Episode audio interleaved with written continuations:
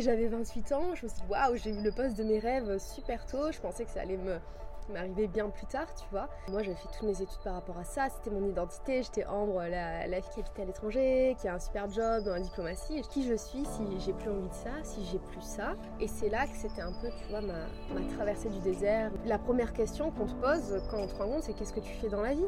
Quand, ouais, tu, tu sais pas ce que tu fais ou tu sais plus ce que tu veux faire, ben oui, c'était gênant. En plus de tout ça, j'avais envie de quitter mon mec aussi. Donc je suis célib, je suis sans travail. Je me supportais plus moi-même, tu vois, j'avais envie de quitter mon ex, ma vie, mais je voulais me quitter aussi.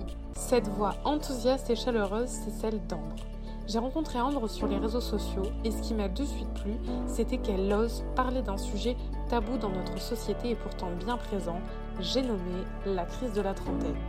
N'en déplaise à certains, mais la crise de la trentaine est aujourd'hui un vrai sujet entre burn-out, questionnement existentiel, indécision et toute la pression sociale qu'il peut y avoir autour des critères d'une trentaine réussie, Ambre apparaît comme un véritable petit guide pour mieux vivre cette période charnière. Aussi, et je le reconnais en toute transparence, qu'approchant cette tranche d'âge, je me suis sentie d'autant plus concernée par ce sujet qui me tient à cœur, puisque moi-même je ne coche aucun critère d'une trentaine réussie. Ceci dit, qu'est-ce qu'une trentaine réussie? Est-on accompli même sans avoir acheté, être marié ou avoir des enfants et des projets? Je vous dirais que oui, mais dans cet épisode, Ambre nous parlera aussi de comment aborder la crise de la trentaine, comment elle a vécu sa propre crise de la trentaine et comment elle aide ses coachés à mieux la vivre. Je vous souhaite une bonne écoute. En tout cas, je suis trop contente qu'on fasse ce podcast ensemble. merci, je suis trop heureuse aussi. Euh, puis euh, surtout de te recevoir euh, chez moi, avec moi. du coup, Ambre, toi, tu euh, as créé ton podcast mhm. qui s'appelle euh, Vivement 30 ans. Mhm. Et tu l'animes depuis un petit moment, puisqu'il y a quand même euh, pas mal d'épisodes maintenant. Du coup, est-ce que tu peux te présenter un petit peu, nous raconter un petit peu tout ce parcours et, et ce que tu as. pourquoi tu as créé ce podcast finalement? Mhm. Ouais, bien sûr. Alors, pour. donc, je suis née à Marseille. Ah J'ai. donc, marseillaise de, de base, de, de souche. Après, euh, j'ai vécu un peu toute ma vie à l'étranger en fait, parce que mon papa il est dans l'hôtellerie. Je fais mon lycée à Marseille, mes études de droit à Aix, parce que j'avais toujours voulu travailler dans la diplomatie. Enfin, c'était vraiment mon, grand rêve. Du coup, j'ai fait des études de droit. Et en fait, en parallèle de mes études, parce que j'adore euh, l'art, j'adore la culture, j'ai travaillé au Château Lacoste. Et euh, c'est vrai que, voilà, au sortir de mes études, j'étais là, mais quel job pourrait euh, allier le, voyage, la culture euh, et au final la diplomatie culturelle c'était vraiment parfait parce que ça, ça rassemblait un peu tout ça. Et en fait ça, s'est un peu déroulé tout seul. Enfin, j'ai eu mon premier stage en Inde qui était super à l'Alliance française de Bangalore. Après j'ai eu un deuxième stage à l'Institut français de Johannesburg en Afrique du Sud. Et suite à ce stage j'ai eu un, travail à l'ambassade de France à, à Johannesburg. Et donc je suis restée trois ans en Afrique du Sud j'ai adoré ma vie là-bas, c'est là que j'avais rencontré mon ex, tout ça, mais euh, je sentais qu'il y avait un, plus grand poste qui m'attendait. Mon rêve depuis que j'étais plus jeune, c'est vraiment de vivre aux États-Unis. Je sais pas pourquoi ça, ça m'attirait. Et en fait, j'ai postulé au job parfait, enfin au job de mes rêves euh, à, Washington. C'était en septembre et euh, je cochais un peu toutes les cases, mais je me suis dit, il y a des millions de personnes qui vont, qui vont postuler à ce, à ce job qui était, c'était donc attaché culturel adjointe à l'ambassade de France à Washington, donc toujours dans la culture, en plus à Washington, vraiment le poste rêvé. Et un mois après, donc j'avais complètement oublié que j'avais euh, postulé à ça, enfin pas de nouvelles pendant un mois. Euh, et puis là, il y a, un gars qui m'appelle, c'est le recruteur du ministère des Affaires étrangères, et qui me dit, ben voilà, vous êtes euh, shortlisté pour le poste, vous êtes que deux. quand est-ce que... Enfin, on a besoin de vous voir en vrai. quand est-ce que vous pouvez être à Paris? Et j'étais là, mais je suis à Johannesburg là en fait, ça va être compliqué. Et je me rappelle, c'était un, un mercredi, je leur ai dit, ben je serai là lundi, je serai à Paris lundi. Donc j'ai appelé toute ma famille, vous pouvez me prêter des sous, il faut que je paye le billet, enfin voilà, parce qu'en plus j'étais en contrat local donc j'avais pas de sous. Et là, euh, le mercredi, j'ai le gars au téléphone, le vendredi je prends l'avion, le lundi je suis euh, devant le recruteur des affaires étrangères et ça se passe très bien. Et puis euh, le deux jours après, il me dit, ok, bon bah vous êtes prise, dans deux mois vous commencez, et donc il a fallu que je déménage de Johannesburg, voilà, que, je dise au revoir à ma vie et que je parte à Washington. Mon, mon ex m'a suivi aussi, donc ça c'était cool. Oui, donc j'ai vécu deux ans à Washington.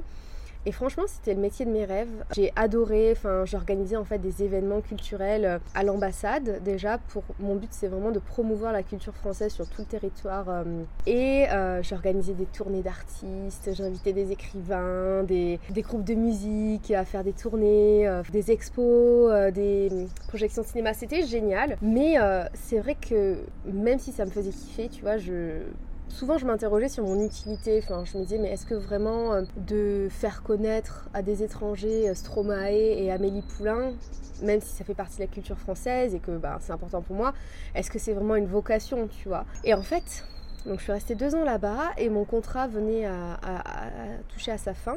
Et soit je repartais pour un autre euh, contrat et, je, je, retournais dans un autre pays parce que enfin voilà il y avait plein, enfin les autres étaient ailleurs. Et franchement il n'y avait pas d'offres qui me tentaient autant. Enfin, c'était tellement un, En fait, j'ai eu la chance, ou la chance, je sais pas, non, la chance d'avoir un, poste avec. Enfin, hyper intéressant, avec euh, de grosses responsabilités, parce qu'en plus, ma boss, elle est partie en congé maternité à ce moment-là, donc pendant presque un an, je l'ai remplacée, donc j'étais vraiment l'attachée culturelle à Washington, et tous les autres postes me paraissaient moins excitants. Et euh, j'avais plus envie de retourner dans la diplomatie culturelle parce que bah, l'événementiel ça fatigue aussi, tu vois, c'est d'être toujours dehors, c'est génial, mais euh, j'avais moins envie de ça. J'avais l'impression d'avoir ouais, barré un rêve, tu vois, ça y est, ça je l'ai fait. Euh, mais j'avais 28 ans, je me suis dit waouh, j'ai eu le poste de mes rêves super tôt, je pensais que ça allait m'arriver bien plus tard, tu vois. Et, et, en fait, plus je regardais les autres postes et plus je sentais que, je sais pas, j'étais stressée, que ça me parlait pas en fait. Qu'il était temps, je sais pas, de, ouais, de, tourner la page, de faire autre chose. Mais pour moi, c'était mon rêve. Du coup, mon, contrat s'est arrêté. J'ai décidé de rentrer en France parce que je savais pas vers quoi aller. Et c'est là que c'était un peu, tu vois, ma, ma traversée du désert où j'étais là, ok, mais qui je suis si j'ai plus envie d'être dans la diplomatie culturelle? Parce qu'on est beaucoup à se définir par rapport à nos rêves professionnels ou notre job. Et moi j'avais fait toutes mes études par rapport à ça, c'était mon identité, j'étais Ambre, la, fille qui, qui habitait à l'étranger, qui a un super job dans la diplomatie, et j'étais mais qui je suis si j'ai plus envie de ça, si j'ai plus ça? Puis surtout se faire la distinction entre le fait que ton, ton, travail ne te définit pas finalement en tant que personne. Ouais, et la première question qu'on te pose quand on te rend compte, c'est qu'est-ce que tu fais dans la vie? Quand ouais, tu, tu sais pas ce que tu fais ou tu sais plus ce que tu veux faire, ben oui, c'était gênant.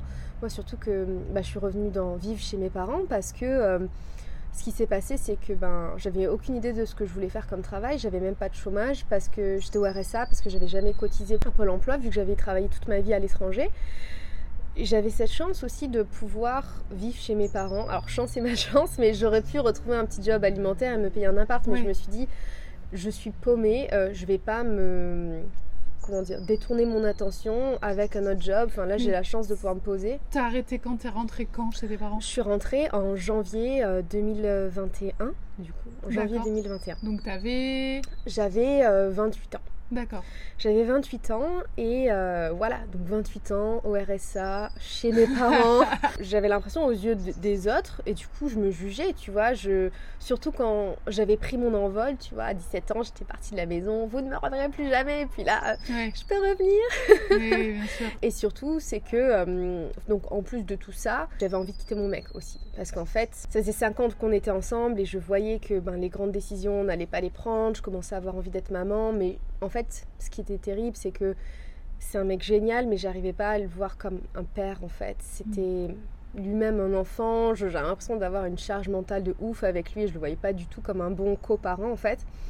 Du coup, je l'ai quitté. Et c'est vrai que, ok, ça, en moins, enfin, ça, c'est une autre partie en moins de mon identité. Donc, je suis célib, je suis sans travail. mais, c'est, moi, je trouve qu'il n'y a pas mieux comme période de vie. Déjà, pour des fois pour devenir humble un peu. Mais c'est hyper libérateur de voir en fait, parce que moi je redoutais tout ça. Oui. Je redoutais, je me suis dit non mais si je me sépare, je vais être euh, la célibataire qui revient dans son village d'enfance, complètement paumée. Et en fait, une fois qu'on y est, on se dit mais waouh, en fait, euh, voilà, le... il se passe rien. le monde ne s'écroule pas. Parce qu'il y a ceux qui critiquent, mais il y a ceux que ça, hum, ça intimide aussi, de se dire... Euh, ah ouais, elle, elle a réussi à faire ça, alors que moi, je suis coincée dans ma vie de merde, par exemple, tu vois. Ça les, ça les pique. Ils sont là, mais pour qui elle se prend, elle, pour faire ça? Et je sais qu'il y a pas mal de gens qui, qui, se sont dit, mais pour qui elle se prend Cette ingrate, par exemple, de, de quitter un bon travail, une bonne situation, pour se demander qui, qui elle est. Tu vois, il y, a des gens qui prennent ça à la rigolade, surtout euh, des anciennes générations. Oui, mais parce mhm. qu'il y en a aussi qui sont aussi dans le manque. Mhm. Et quand tu es dans le manque, finalement, tu te dis, mais elle, elle est pas dans le manque. Et elle ose quand même vouloir euh, faire tout ça. Mais je pense que ça, après, au bout d'un moment, tu t'en détaches. Et même, mhm. limite, je serais d'autant plus bienveillante envers eux en me disant bah, c'est triste pour toi parce que du coup, c'est que vraiment tu es dans la colère. Mhm. Une espèce de colère aussi, du coup, euh, mhm, du manque. Mais ouais, ouais. Parce qu'il y avait cette idée, tu vois, que je voyais que j'avais une opportunité, que j'avais pas de gosse, pas de crédit. Et je sais, j'ai conscience que j'étais dans une situation privilégiée. C'est pas tout le monde qui peut retourner vivre chez ses parents. C'est pas tout le monde qui a ce luxe de pouvoir se dire, ok, pendant un an. Enfin, là, ça a été un an où j'ai pas travaillé, mais euh, il n'y a pas tout le monde qui a le luxe de s'arrêter pendant un an. Et je me suis dit, j'ai cette chance-là, j'ai cette chance d'être privilégiée, il faut que je la saisisse parce qu'il y a des millions de personnes qui ont envie de mettre sur pause, de, de, tout arrêter, de faire un point sur leur vie mais qui ne le font pas. Et je me suis dit, mais pour toutes ces personnes, enfin, la, moindre chose la moindre des choses que je peux faire, c'est de saisir cette opportunité et de le faire en fait, parce que peut-être que dans quelques années, à un autre moment ou dans une autre vie, je sais pas, j'aurais peut-être pas l'occasion. Donc c'était vraiment le, moment de le faire. Et suite à ça alors? Suite à ça alors là, c'était vraiment euh, ouais grande traversée du désert où euh, Mais comment tu t'es sentie même Est-ce que tu t'es sentie Est-ce qu'à un moment donné, tu as fait une espèce je pas de dépression, mais genre, est-ce que quand même à un moment donné, tu t'es sentie au fond, quoi euh, Ouais, alors je me suis sentie au fond parce que. Hum, mais en fait, je me suis plus sentie au fond avant avant de rentrer. C'était vraiment la, période de décision en fait de mais je vais rentrer en France, je vais rentrer dans le village où ma mère elle bosse à la mairie, il y a tout le monde qui me connaît, tout le monde vient me dire mais qu'est-ce que tu fais maintenant? Euh, Je vais te caser avec mon fils, tu vois. Enfin vraiment, je, redoutais ça à fond. Et ça c'était vraiment la, grosse angoisse, la grosse dépression. Après, quand je suis rentrée euh, en France, euh, déjà j'étais contente de faire une pause, enfin physiquement, mentalement, parce que ben voilà, j'avais un métier pendant plusieurs années épuisant. J'ai repris, j'ai réappris à, vivre et à connaître mes, grands-parents, parce qu'on vit tous un peu dans la, même maison, mes parents, mes grands-parents, les chiens. j'ai appris, réappris à les connaître et, et en fait, je j'ai pas longtemps erré. Enfin, je, me suis dit j'ai cette opportunité et en fait, soit je vais lire des trucs, écouter des podcasts, demander des conseils pendant six mois pour ne n'aboutir à rien. J'avais peur aussi de euh, retomber, enfin de me dire j'ai besoin de sous, j'en peux plus de vivre chez mes parents, je retrouve un travail. Et je savais, je voulais vraiment pas retourner dans la culture. Je savais que je pouvais retrouver un travail hyper facilement. Je me suis dit non, j'ai quitté la culture parce que c'était c'était la fin. Il fallait que je passe à autre chose. Je vais pas y retourner par facilité parce que avoir pas trop de sous c'est inconfortable. Et du coup je me suis dit non mais j'ai besoin d'aide. J'ai engagé une coach de vie en fait et qui a vraiment changé ma vie où je me suis dit mais c'est... Enfin voilà, je voulais aller vite, je voulais aller quelque part aussi parce que je me suis dit pareil, j'ai pas mille ans devant moi. Euh, là j'ai cette opportunité où j'ai du temps. Il me reste 3000 euros sur mon compte de mes économies que j'avais fait à Washington. Ben je vais mettre 2000 euros euh, dans un coaching parce que je savais que ça allait me mener quelque part en fait que au lieu de là de de, de, me dépatouiller, enfin de, de, galérer toute seule. J'avais vraiment besoin d'aide. Parce qu'il y avait un truc aussi, c'était que je me, je me supportais plus moi-même. Tu vois, j'avais envie de quitter mon ex, ma vie, mais je voulais me quitter aussi, tu vois. J'en avais marre de, je sais pas, d'être hypersensible, de pas savoir dire non, tu vois, de, de me laisser bouffer par les autres. Vraiment, j'en avais marre en fait d'être comme ça.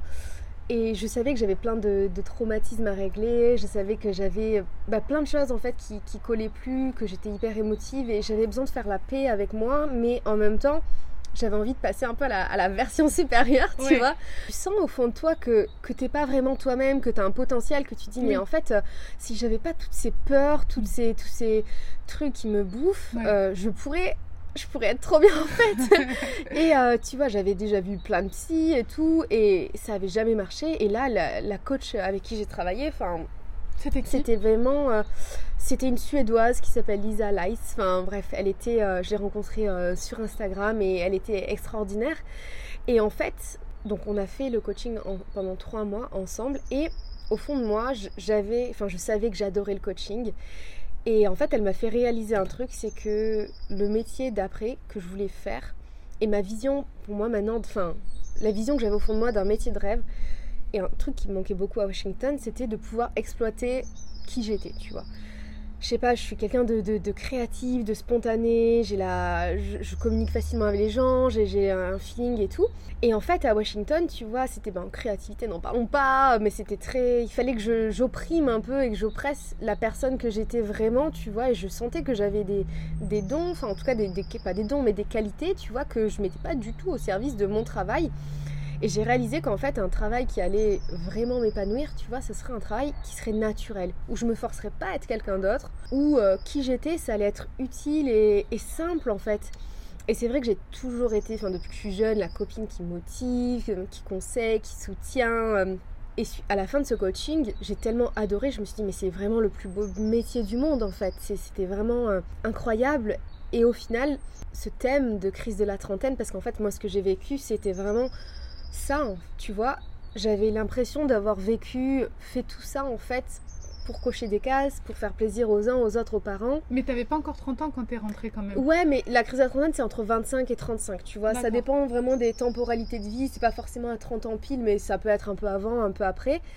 Mais c'était vraiment cette crise où j'étais là, ah ouais, c'est ça, euh, c'est ça la vie, c'est ça vraiment que, que je veux faire de ma vie. Et en mode, il y a une pression, une pression de mes parents. Pareil, c'est ce qu'on disait. Il faut que à 30 ans, tu aies des enfants, que tu sois marié, que tu aies un, un prêt immobilier, que tu aies une maison. et, et, en fait, c'était très dur de, de, quitter tout ça parce qu'il y avait ces, injonctions, cette pression. Et donc voilà, j'ai décidé de me, vraiment de me consacrer au, au, sujet de la crise de la trentaine parce que je l'ai vécu, que c'était horrible, qu'on est plein et que c'est un peu un mal du siècle. Enfin, pas un mal du siècle, mais en tout cas un mal de, de cette décennie qu'on vit parce qu'il y a ce décalage entre qui on a envie d'être et qui on nous dit qu'il faut être pour être la trentenaire parfaite ou parfait et rentrer dans les cases, tu vois. Ouais, voilà, j'allais te dire plus qu'être la trentenaire parfaite, c'est juste avoir coché les cases en fait. C'est ça, exactement. Et c'est vraiment de d'aider les gens en fait à s'extirper de, de, ça et de se dire, mais en fait, tu peux être un trentenaire mm. accompli. Euh, même si tu es célibataire, même si t'as pas de travail. Enfin, c'était, enfin voilà, ça c'est vraiment un sujet qui me prend au trip, qui me tient à cœur, que je pourrais en parler pendant des heures et des heures parce que, enfin voilà, j'en ai souffert et je sais qu'on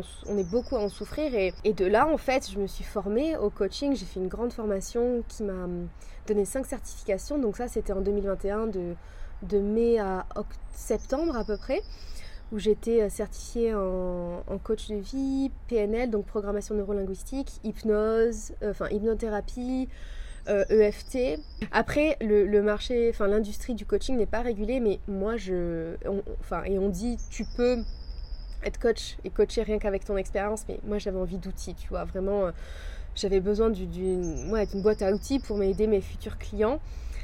Et honnêtement, Enfin, il y a beaucoup de gens qui disent ouais depuis tout petit je sais que je vais être chef d'entreprise et tout et j'avais jamais pensé à monter ma boîte. Enfin, je j'aimais l'idée d'être faire partie d'une boîte. Enfin, j'adorais aussi l'idée de travailler pour le gouvernement tout ça. Mais quand voilà ça s'est présenté, je me suis dit mais mais trop cool en fait. tu vois vraiment.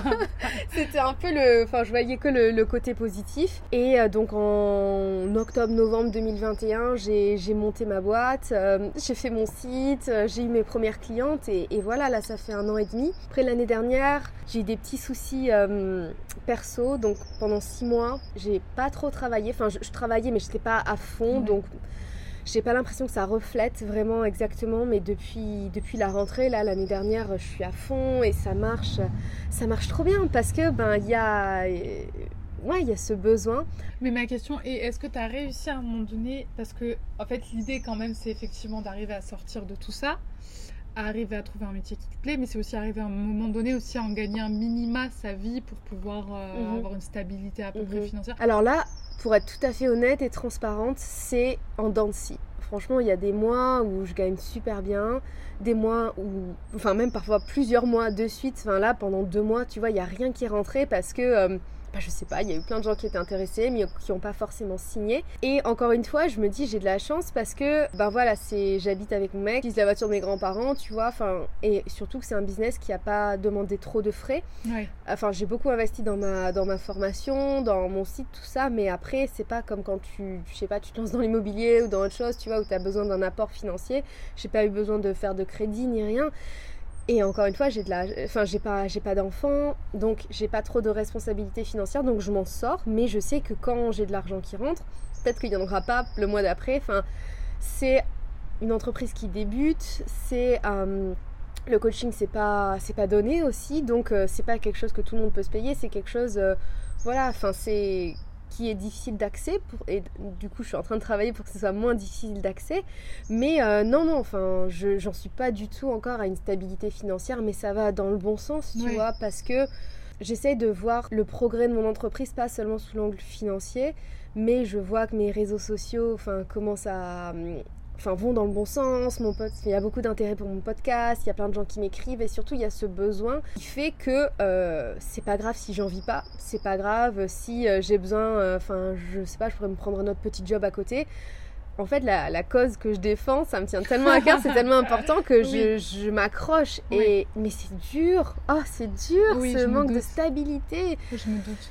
Et franchement Enfin, être auto-entrepreneur, c'est super dur émotionnellement, vraiment. Enfin, je te, je te dis, mais peut-être toutes les semaines, j'ai envie d'arrêter. Toutes les semaines, j'ai envie d'arrêter, de me dire, mais pourquoi j'ai pas un job bête et méchant, enfin, tu vois, de 9h à 5h, où j'ai un, un, salaire qui arrive, mais c'est super contradictoire aussi. Hein. Oui, contradictoire, mais c'est courageux de d'accepter d'être comme ça et de, et de se dire je vais pas me laisser oppresser. Euh, il y a tellement de gens qui sont coincés justement, tu vois, où ils se disent ok, je, je fais des choix qui les qui les émancipent, mais ils ont quand même peur de ce regard des autres, tu vois. Ils, ils se sentent quand même jugés, et donc toi, tu es vraiment au next level, c'est as fait tes choix, tu es en accord avec, et, ben, on s'en fiche du jugement des autres, tu vois. Donc Enfin, je trouve ça hyper courageux de d'oser mm. essayer, d'oser changer d'avis. On a l'impression que maintenant, les gens qui changent d'avis, qui changent d'avis, c'est des girouettes. Tu vois, il y a girouette, girouette, girouette. Mais non, en fait, se chercher, c'est ne pas euh, se contenter de quelque chose, c'est de c'est de, de, persévérer, c'est d'être curieux, c'est de vouloir le meilleur pour soi-même et pas de se dire ah j'essaye un truc et ça me va pas, je laisse tomber, tu vois, comme on nous a martelé euh, quand on était plus jeune, tu commences un truc, tu finis, ben non en fait, il y a un truc qui te va pas, non tu changes, enfin désolé mais t'as pas, on n'a pas le temps, on ne va pas, vivre mille ans, on n'a pas le temps de rester dans un job de merde. Et je pense que quand tu as ces prises de conscience, bah là tu dis ok j'ai pas le temps de, perdre mon temps en fait. Donc euh, donc je vais euh, je vais aller euh, chercher me mettre dans des situations inconfortables jusqu'à ce que je trouve ce qui me va en fait. Exactement. Et c'est ça le vrai courage. Le vrai courage, c'est pas de rester euh, dans, dans, son CDI euh, bien payé. Enfin... Mon propre père me l'a dit. Mon propre père n'a pas fait ce qu'il aimait dans sa vie. Et, euh, il n'y a pas longtemps, il y a quelques semaines, je lui dis, je lui dis mais est-ce que toi, en tant que père, en, tant, en voyant ton enfant changer trois fois de filière, qu'est-ce que est-ce que t'as pas honte quoi? Je dis de te dire que ta fille à 28 ans est toujours à la maison et, et a pas encore boulot et parce qu'elle vient reprendre des études et tout. Mais il m'a dit, mais euh, tu peux pas savoir comment je suis content pour toi. Il me dit, moi, j'ai pas pu. Moi, j'ai pas cherché à comprendre. Tu es arrivé, j'avais euh, des passions, mais euh, je me disais que je pourrais jamais vivre de ces passions. Je suis rentrée en tant que dans le bâtiment et il me dit j'ai fait ma société, j'en ai plus jamais décollé, mais j'ai jamais aimé ce que je faisais. Et il m'a dit moi j'espère que tu feras ce que tu aimes. Mhm. Et quand je l'ai regardé, je dis ah ouais. je suis d'accord, je dis bon tout va bien, alors je suis en paix. Il m'a dit mais sois en paix avec ça. Il me dit euh, va, fais, teste, euh, regarde. Moi ce qu'il m'a toujours dit, m'a dit l'essentiel c'est que tu sois en mouvement. Mhm. Il me dit moi ce que je n'aimerais pas c'est que tu restes passif. Mhm. Il me dit, toi, tu as toujours été dans l'action. Et je suis toujours dans l'action. Je... Voilà, bon, ben, j'ai pas de thune, ben, je vais bosser un peu. Et puis je reviendrai à ça. Et euh, je trouve toujours.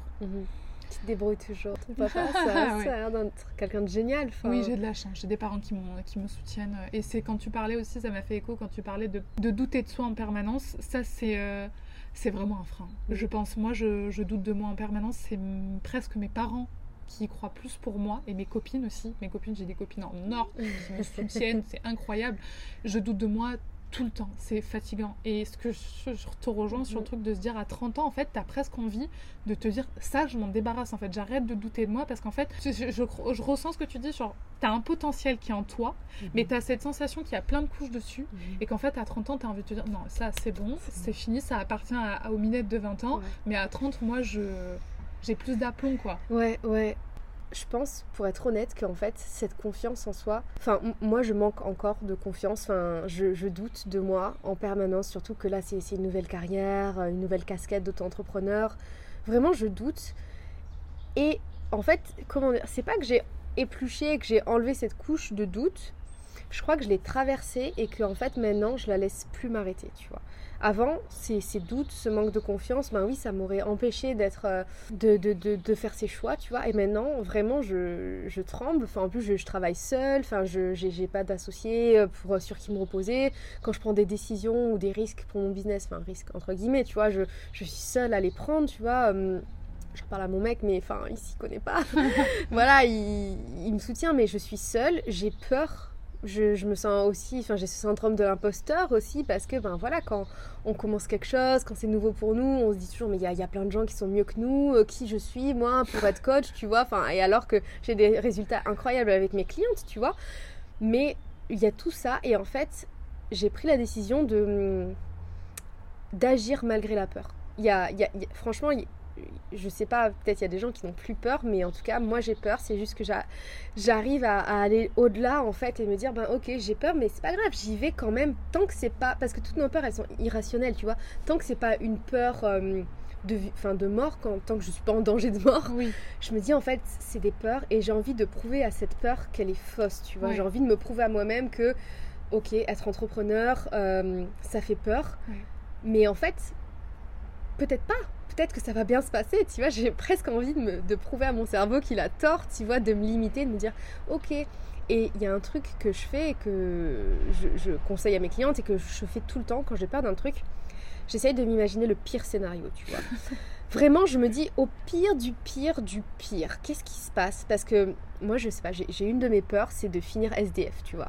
Tous tes amis meurent, enfin, tu vois, vraiment seul et SDF. Mais voilà, je me suis dit au pire du pire du pire. Et en fait, le pire du pire pire, ce sera pas du tout de devenir SDF. Au pire, je, je retrouve un travail euh, dans ma branche d'avant. Ça, c'est vraiment la pire du pire du pire. Et quand? Tu rationalises ça et tu dis ok si c'est vraiment ça le pire je vais pas mourir en fait. En fait tu dis mais ok bah j'y vais. Si au pire du pire j'ai juste à retrouver un travail dans, dans l'ancien domaine dans lequel je travaillais bah, bah j'y vais en fait. Parce que c'est pas si grave. Et souvent on, on diabolise enfin on, on, vraiment on, on voit ça comme un échec. Enfin voilà, on voit ça comme un échec, c'est sûr, mais en fait, moi, l'échec, ça aurait été de ne pas, de, pas, tester, de pas le faire, de pas saisir cette opportunité, ouais. et puis après d'avoir un crédit, des enfants. Je dis pas que c'est impossible de le faire, mais je, je dis que c'est plus difficile quand tu as oui. des bouches à nourrir de, bah, de monter ta boîte, même si, et ça, les, les, femmes qui montent leur boîte et qui ont des enfants, mais, ou les mères célibataires, combien de mères célibataires je vois qui montent leur entreprise, mais ça, c'est des Wonder Woman. Je me dis, bah en fait, c'est maintenant, et, et voilà, c'est pas un échec, c'est j'essaye, au pire, ça marche pas, c'est pas grave, j'ai gagné en compétences, en expérience, des trucs de fou que je pourrais capitaliser sur autre chose. Et en plus, là, maintenant, tu vois, je, je suis coach de vie, je serai peut-être pendant 5 ans, 10 ans, 20 ans, mais si j'ai envie de changer, là, maintenant, je me dis, en fait, c'est possible, tu vois. Oui. Si dans 10 ans, j'ai envie de devenir agent immobilier, enfin, je sais que je peux le faire, tu vois, et, et j'ai pas envie, enfin, j'ai envie d'être une girouette. J'ai envie de, de suivre euh, mes envies, mes désirs, et de me dire, ben, si un jour, c'est plus ça qui m'intéresse, c'est autre chose, j'ai envie d'avoir cette flexibilité, de me dire, mais j'ai tout testé, j'ai tout essayé, ça a été passionnant, et et à travers ça, je veux montrer que c'est possible aussi, tu vois. Parce que d'inspirer les gens, de montrer que c'est possible, c'est aussi pour ça que j'ai fait mon podcast et que j'interviewe des femmes aussi qui ont, qui fait des choses incroyables à 30 ans. Parce qu'on a tous ces peurs en se disant c'est pas possible, c'est pas possible de changer de métier à 30 ans parce qu'on a fait toutes ces études, parce que si, parce que ça. Moi, je veux montrer des femmes qui ont changé de carrière à 30 ans. Je veux montrer des femmes qui, qui ont eu un bébé, qui ont monté leur boîte. Je veux montrer des femmes qui ont tout plaqué à 30 ans. Parce que si ces femmes l'ont fait, c'est que plein d'autres peuvent le faire aussi, c'est la preuve, tu vois. Et j'ai envie que ça débloque un truc chez les gens qui se disent Ah ben, si elle, elle l'a fait, pourquoi moi je pourrais pas le faire, tu vois? Parce que c'est des femmes lambda, enfin, c'est pas Michelle Obama que j'interviewe, c'est des femmes comme oui. toi et moi, tu vois. Oui. Donc euh, voilà, c'est de vraiment montrer que c'est possible. Et les clientes que tu reçois aujourd'hui, elles sont dans quelle. Euh, quelles ambitions elles ont? C'est quoi comme parcours à peu près? C'est il euh, n'y a vraiment pas de. Il a pas de parcours. Enfin, elles ont toutes des, des backgrounds un peu différents. Bon, elles ont toutes autour de la trentaine. Il y en a beaucoup qui est en couple et qui ne le sont plus. Il y en a qui sont toujours en couple mais qui n'ont plus envie de l'être. Et... Donc en fait, le point commun quand même, c'est. J'ai l'impression que ces questions-là, elles reviennent souvent quand tu n'es pas en couple ou quand tu as un moment où tu as envie de te séparer ou mmh. quoi. C'est euh, Ou quand tu es seule, tout simplement. Mmh. En fait, il y a une espèce de, de, prise de conscience sur ce que tu es, toi ouais. en fait. Parce qu'à deux, j'ai l'impression que les gens se posent moins de questions sur ce qu'ils sont seuls. Ouais, mais je suis trop d'accord avec toi. Surtout que là, euh, tu vois, ça fait un an et demi que je suis en couple.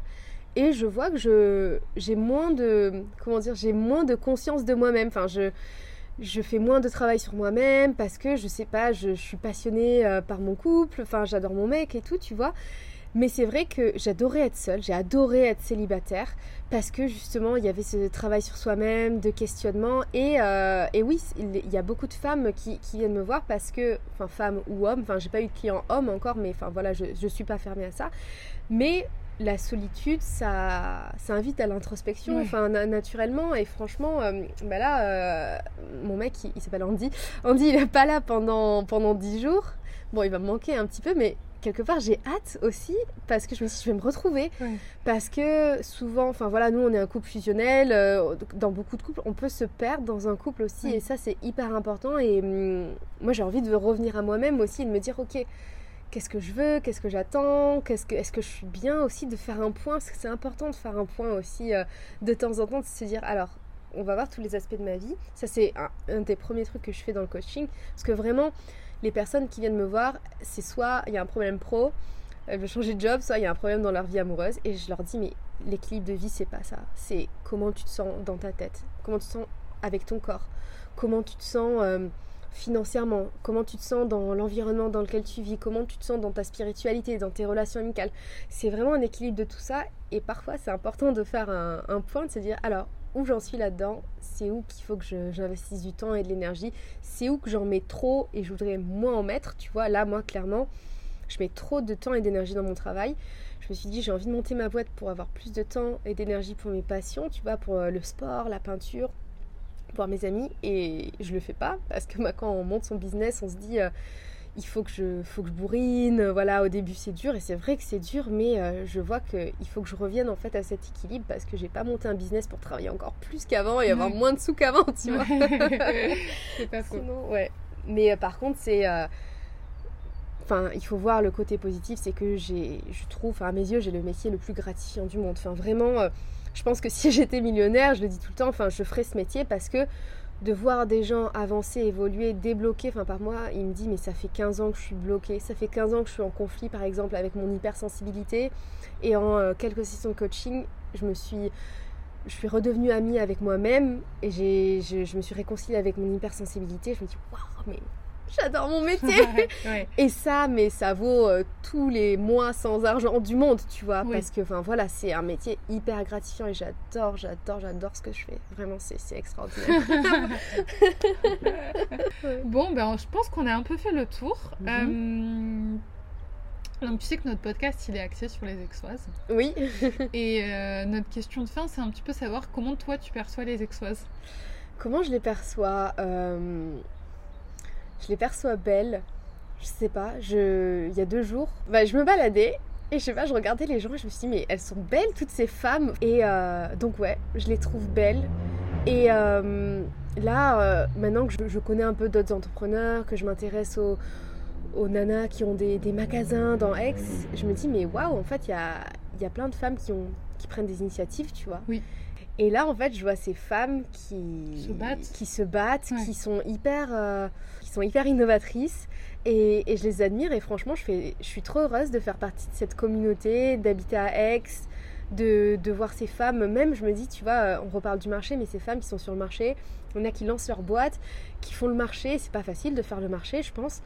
Je me dis, mais waouh, l'audace, le, le, courage, tu vois, de commencer quelque part. Et franchement ça m'inspire, ça m'inspire voilà, les exoises, elles sont, elles sont puissantes, quoi. Ah, j'aime bien ce mot. J'aime bien ce mot. Bon, bah écoute, en tout cas, merci beaucoup. Du coup, on peut te retrouver sur ton podcast qui s'appelle Vivement 30 ans. Oui. Et sur ton Instagram, oui, c'est sereine.ambre, S-E-R-E-N.A-M-B-R-E. E. Voilà. D'accord. Et après, tu as un site internet. J'ai un site internet, voilà, ambrearcangeli.com. Super. Merci beaucoup. Bah, merci Alessia, c'était un échange vraiment trop intéressant. C'était génial de te rencontrer, je suis trop contente. bah, moi aussi, merci en tout cas, Ambre. Merci.